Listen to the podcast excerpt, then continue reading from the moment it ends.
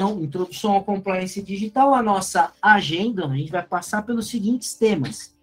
Primeiro conceitual, que é o tal do compliance, né? Ou conformidade. Então, a gente vai falar um pouquinho sobre a definição e os desafios da implementação um processo de compliance, principalmente no contexto digital. Vamos passar também sobre o processo de governo digital, falando de alguns dos, das, algumas das obrigações que compõem esse governo digital, como o SPED, a nota fiscal eletrônica, o E-Social, a EFD Reinf, CNO e o CERO, principalmente em área de construção civil, DCTF Web e o FGTS Digital, a Justiça do Trabalho, que tem agora o seu sistema de cálculos trabalhistas, de novo, tudo isso permeado pela Lei Geral de Proteção de Dados. Seguindo, aí a gente entra mais especificamente no nosso universo né, de RH, falando das obje dos objetivos e repercussões legais das obrigações digitais, mais especificamente o E-Social, a REINF, DCTF, o LGPD.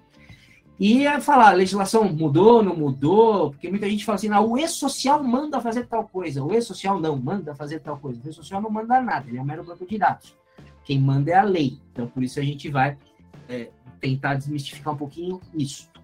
Vamos falar um pouquinho mais em detalhes do funcionamento do E-Social em conjunto com a REINF, então ambiente, abrangência, funcionamento, como que o empregador é identificado e fiscalizado e o trabalhador também.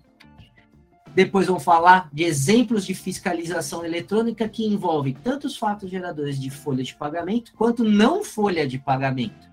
E que tudo é centralizado no único lugar que é a tal da DCTF Web. Então a gente vai falar de patrocínio de time de futebol, receita de agroindústria, de atividade rural, da contribuição previdenciária sobre receita bruta, de retenções de impostos federais e, de novo, sobre a repercussão da LGPD nesse contexto de fiscalização.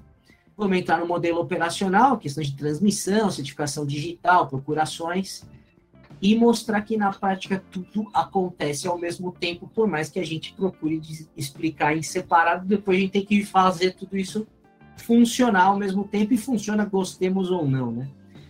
Mais exemplos de, de cruzamento de informações e a gestão da mensageria substituição das obrigações e as integrações com o judiciário, o judiciário está se equipando cada vez mais, e o governo começa a entregar a promessa de que, ok, vamos automatizar, mas vamos acabar com algumas outras burocracias, porque estão consolidadas nesse ambiente digital.